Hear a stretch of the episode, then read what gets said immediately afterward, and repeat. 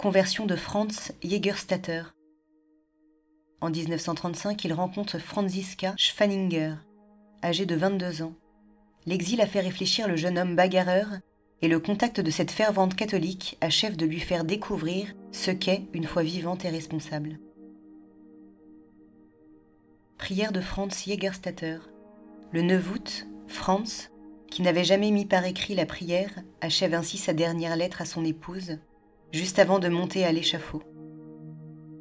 Cœur de Jésus, cœur de Marie, et mon cœur, qu'il soit un. Réunis dans le temps et dans l'éternité, Marie, aime-nous avec ton Fils. Donnez-nous votre bénédiction.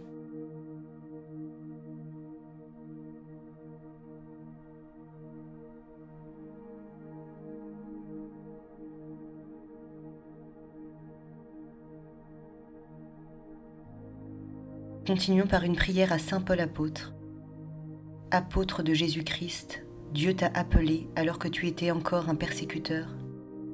Infatigable missionnaire, tu as parcouru villes et pays pour annoncer à tous la bonne nouvelle. Puissent nos vies être disposées à une conversion profonde du cœur et de l'esprit.